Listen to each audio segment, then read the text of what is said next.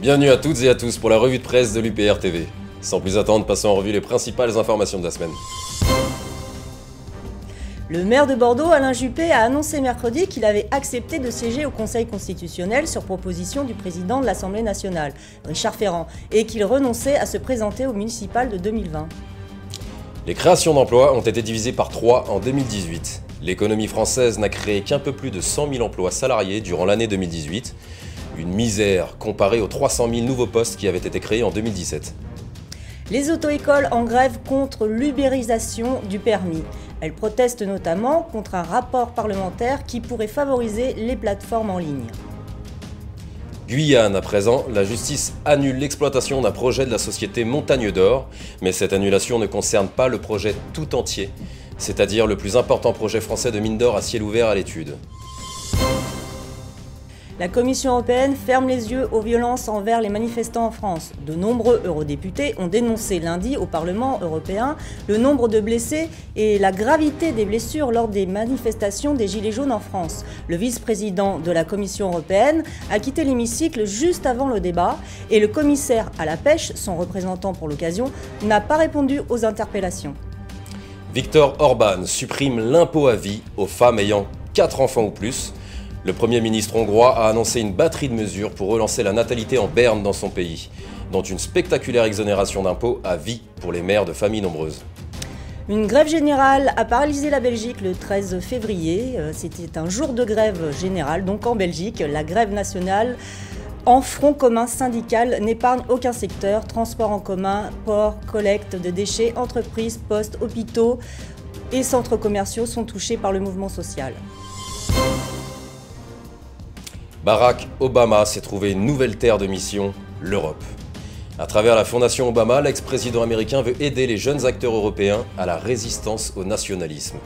Les États-Unis aimeraient renforcer leur présence militaire en Europe. Pour cela, ils entendent y déployer leur véhicule blindé de transport de troupes Striker, modernisé et équipé d'un important arsenal. Ce déploiement se ferait dans le but de contrer la Russie en Europe. Organisée contre l'Iran, la conférence de Varsovie crée la division. La conférence co-organisée par la Pologne et les États-Unis sur la paix et la sécurité au Moyen-Orient avait été clairement présentée par le secrétaire d'État américain comme un rassemblement de forces pour contrer la menace iranienne. Une prise de position qui a créé la division, notamment parmi les pays européens, et qui a compliqué l'organisation de cette conférence. La France et l'Allemagne étaient présentes, mais pas leur ministre des Affaires étrangères. Passons maintenant au sujet de la semaine. Le Brexit. Le Royaume-Uni signe un accord commercial avec la Suisse et devrait signer d'autres accords bilatéraux ces jours prochains. En effet, les accords de libre-échange ne sont pas exclusifs à l'Union européenne. Chaque pays a la possibilité de négocier des traités avec n'importe quel autre pays. Par exemple, la France est déjà engagée dans plus de 6000 traités internationaux. L'Union européenne et l'euro n'en représentent que deux, le TUE et le TFUE. Il est intéressant de noter que l'Angleterre peut désormais négocier ce qu'elle souhaite pour le bien de ses intérêts souverains. Et c'est important de le rappeler, Alexandra. Gilets jaunes maintenant, point sur l'acte 14. Nouvelle mobilisation ce samedi des Gilets jaunes, partout en France, pendant laquelle de nombreux drapeaux européens ont subi un triste sort. Notons que cet acte 14 a été marqué par deux événements fortement médiatisés. D'abord, l'agression verbale d'Alain Finkielkraut, qui a été pris à partie par des manifestants L'échange est resté verbal et aura beaucoup fait parler de lui dans les médias, qui se sont empressés de monter en épingle cet événement dans le but de discréditer le mouvement des Gilets jaunes. Le second événement à avoir fait parler de lui est cette scène incroyable d'une voiture de police prise à partie par des manifestants et caillassée alors qu'elle remonte un bouchon. Cette scène est symptomatique de la montée des tensions entre les manifestants et les forces de l'ordre. Mais qu'attend le gouvernement pour répondre aux revendications des Gilets jaunes pour sortir de ce conflit? Pendant que ce dernier fuit ses responsabilités, nous vivons des drames humains des deux côtés chaque samedi. Éducation nationale. Le drapeau européen sera bientôt obligatoire dans les écoles. À croire que pour les amoureux de l'Union européenne, c'était le seul souci que rencontrait l'éducation nationale.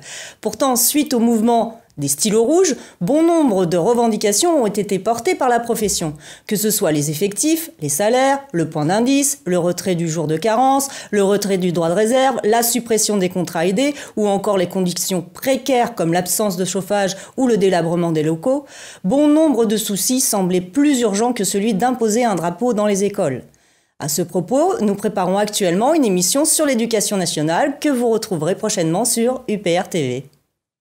Industrie, alors que l'Europe est censée permettre à ses membres de faire le poids dans un contexte de mondialisation. Il est curieux de comparer les faits. Nous apprenons ces derniers jours que des experts italiens se prononcent pour l'arrêt du projet de tunnel Lyon-Turin, car il serait un gouffre pour les finances publiques, alors qu'au même moment, la Chine, elle, développe un tramway autonome et sans rail. Pour ce qui concerne la France, rappelons que cette dernière a cédé des fleurons de son industrie comme Alstom, racheté par General Electric et Siemens. Ce rachat a d'ailleurs anéanti l'indépendance nucléaire de la France qui auparavant était maître de toute la chaîne de production avec Areva, Alstom et EDF. Désormais, les Américains pourront faire pression sur la France si celle-ci ne va pas dans leur sens.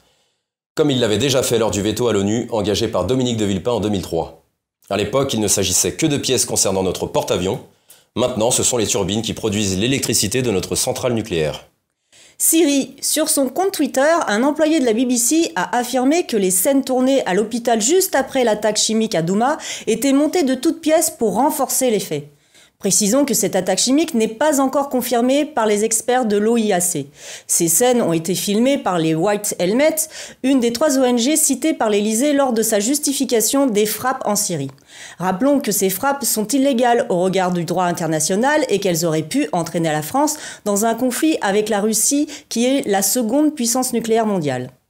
À ce sujet, Kevin, je ne sais pas si tu t'en souviens, mais François Asselineau avait été le premier politique à réagir depuis la Polynésie en demandant la procédure de destitution. Voici l'extrait. Je m'adresse à vous au sujet de la décision d'une exceptionnelle gravité qu'a prise Emmanuel Macron d'associer la France aux frappes militaires décidées unilatéralement par les États-Unis d'Amérique et le Royaume-Uni à l'encontre de la Syrie. Cette décision est inacceptable. Elle est inacceptable d'abord parce qu'elle est fondée sur une affirmation sans aucune preuve. Il y a donc une suspicion légitime que peut avoir toute personne de bonne foi selon laquelle eh bien, on pourrait se retrouver de nouveau face à une fausse nouvelle, comme celle qui a provoqué l'attaque euh, coordonnée des États-Unis d'Amérique et de la coalition internationale contre l'Irak de Saddam Hussein au motif que Saddam Hussein aurait disposé d'armes de destruction massive. M. Macron a donc commis un acte contraire au droit international. Il a également violé l'esprit de notre Constitution et également l'esprit de la démocratie.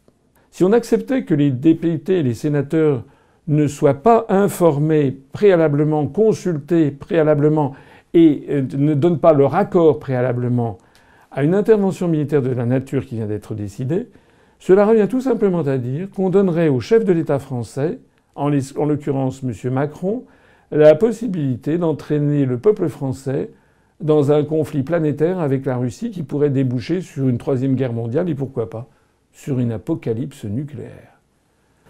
J'en appelle donc à tous les parlementaires français et en particulier bien entendu à tous les parlementaires qui n'appartiennent pas à ce mouvement politique euh, qui se baptise En Marche et qui est en fait en marche vers le chaos, c'est-à-dire à tous les parlementaires qui n'ont pas été élus pour soutenir l'action de M. Macron, pour qu'ils s'allient tous à titre conjoncturel pour la mise en œuvre de l'article 68 de la Constitution qui prévoit la destitution du président de la République en cas de manquement à ses devoirs manifestement incompatibles avec l'exercice de sa fonction. M. Macron a décidé seul d'une action qui risque de nous entraîner vers une guerre mondiale. Sur l'affirmation d'une action criminelle sans aucune preuve, sur une affirmation qui a potentiellement pu être inventée de toutes pièces par Washington, en violant la charte de l'Organisation des Nations Unies, en bafouant le droit international, en piétinant l'esprit de la démocratie, et notamment l'esprit de la Ve République et de toute démocratie qui prévoit que les déclarations de guerre sont votées par la représentation nationale.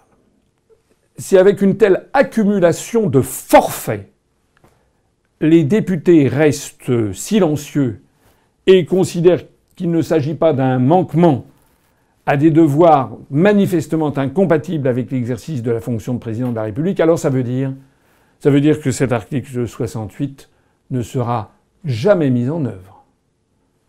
Si vous voulez en savoir plus sur ces ONG et sur les affaires des gazages en Syrie, nous vous conseillons l'excellente série de 5 vidéos du youtubeur Troublefait que vous retrouverez en description. Et maintenant l'excellente nouvelle de la semaine, Alexandra. Oui, Kevin, c'est Oscar Mendes, créateur de l'entreprise Conceptos Plasticos, qui propose une solution de recyclage du plastique. Il en fait des briques de construction qui s'assemblent à la main et sans colle et permettent de construire des habitats pour moins de 7000 euros et en 5 jours. Cela permet aussi de recycler jusqu'à 5 tonnes de plastique par mois et d'autant moins de plastique dans la mer et dans le ventre des poissons que nous mangeons. Exactement Alexandra, c'est tout pour cette semaine. Merci à tous de nous avoir suivis. Nous vous donnons rendez-vous la semaine prochaine pour une nouvelle revue de presse qui vous sera présentée par Zaman et Fabien. Merci à tous.